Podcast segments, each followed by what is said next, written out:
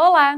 Nesse bloco será abordada a avaliação clínica, as disfunções estéticas e os tratamentos disponíveis, sendo, portanto, um módulo de imensa importância para você como profissional. Todo cliente que chega ao consultório interessado em realizar algum procedimento estético deve passar pela anamnese completa, sendo ela composta por três etapas: geral, específica e clínica. Para uma queixa em disfunções faciais, existem quatro instrumentos mais utilizados: a lâmpada de Wood, a lupa, o skin up e o dermatoscópio. Quando a queixa está relacionada a hiperpigmentações, ou seja, manchas de pele, a lâmpada de Wood é muito importante por ser um aparelho utilizado com o objetivo de observar aspectos específicos da face, através da emissão de uma luz ultravioleta. Então, o profissional conseguirá identificar se essa mancha está mais superficial na epiderme ou mais profunda, por exemplo, e a partir daí montar um plano de tratamento. Existem vários tipos de hiperpigmentações e para a maioria delas os peelings químicos são considerados tratamento ouro. Os peelings químicos são ácidos isolados ou em associação, com ações variadas, podendo ser utilizados em vários tratamentos, além das hiperpigmentações, como por exemplo o rejuvenescimento, melhorando também o aspecto de rugas finas. Pode ser usado ainda em tratamentos de estrias, cicatrizes, rosácea, redução de oleosidade da pele e olheiras hiperpigmentadas. Para análise da qualidade da pele, ou seja, verificar se ela está com uma hidratação ou oleosidade, o Skin Up é muito utilizado. Além destes, podemos utilizar a lupa ou, em alguns casos, para maior ampli ampliação da área, o dermatoscópio. Observando a necessidade de renovação dessa pele, alguns procedimentos podem ser indicados, como por exemplo, o microagulhamento, o peeling químico ou um laser de CO2. Estes procedimentos são capazes de acelerar o processo de turnover celular, descamando a pele e favorecendo a aparência mais jovem.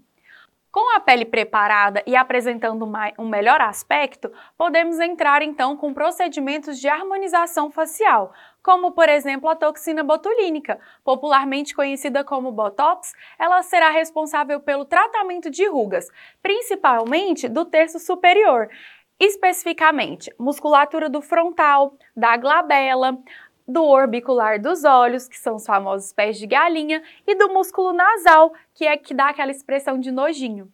Vale lembrar que o ideal é usar a toxina de forma preventiva, ou seja, nas rugas dinâmicas, que são aquelas rugas que você observa quando se movimenta a face.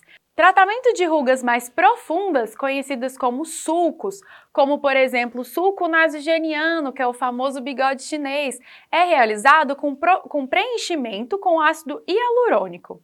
Essa substância vai preencher espaços vazios. Além desse sulco, podemos citar também aquela olheira profunda e até mesmo o lóbulo da orelha. Esse produto também é capaz de sustentar a pele quando aplicado em pontos específicos e dar volume, como por exemplo nos lábios.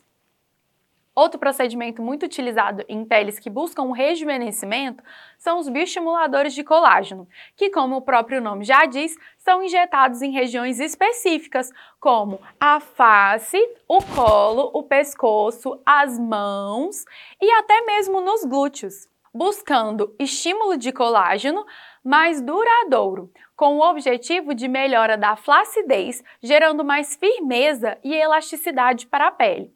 São exemplos de bioestimuladores: a hidroxiapatita de cálcio, o ácido L-polilático e a policaprolactona.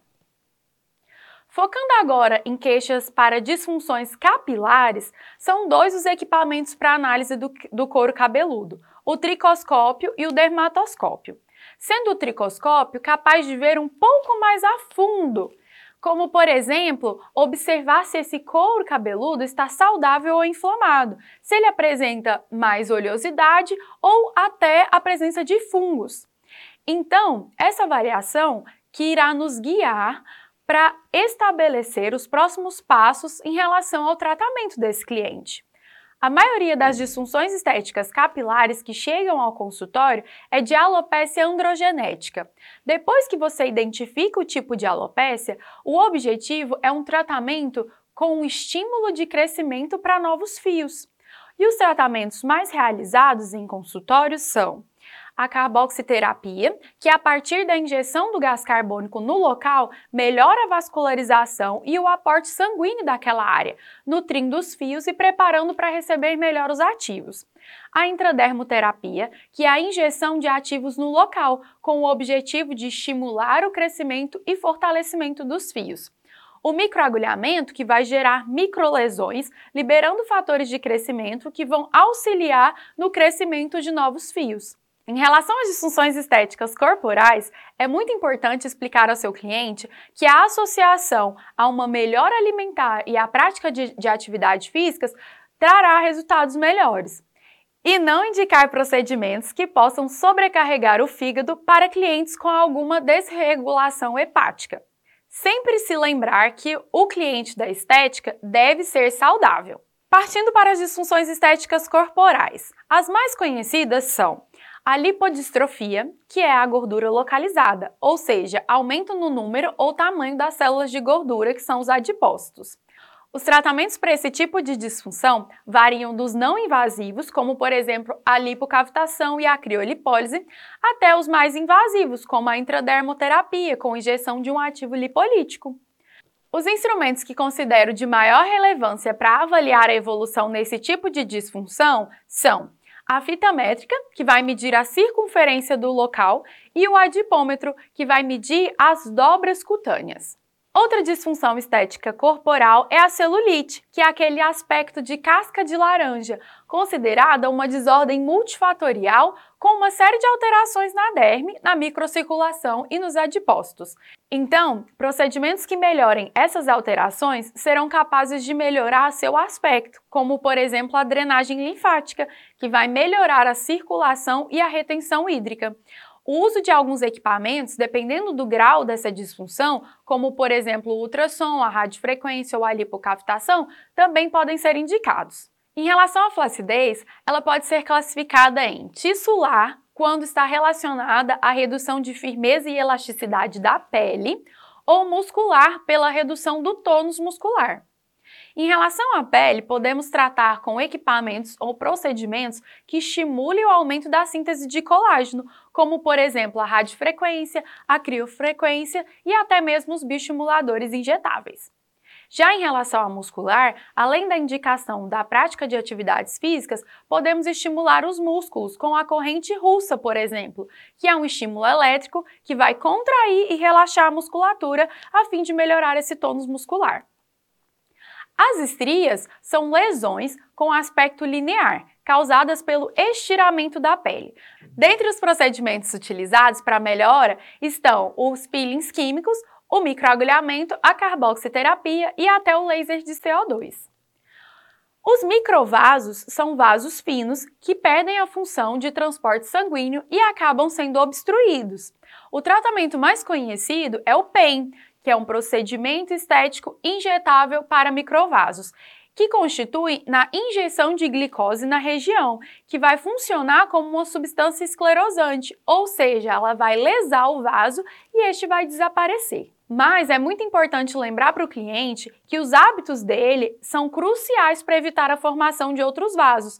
Por exemplo, se ele fica muito tempo em pé ou muito tempo sentado, vai atrapalhar a circulação geral e influenciar uma circulação colateral. Essa circulação vai influenciar o surgimento de outros microvasos. Alguns tipos de laser e luz pulsada também podem ser utilizados como tratamento destes microvasos, com o mesmo intuito de lesar sua parede e desaparecer. Para finalizar, é muito importante a padronização das fotos que serão tiradas dos seus clientes, para que você consiga acompanhar a evolução do tratamento e compartilhar essa evolução com seu cliente. Além disso, é indispensável a elaboração de termos de consentimento, com a assinatura do profissional e do cliente, para que ele confirme que sabe o que você está fazendo e que as informações que eles te passaram são verdadeiras. Isso vai resguardar não só o seu cliente, mas você também e sua clínica.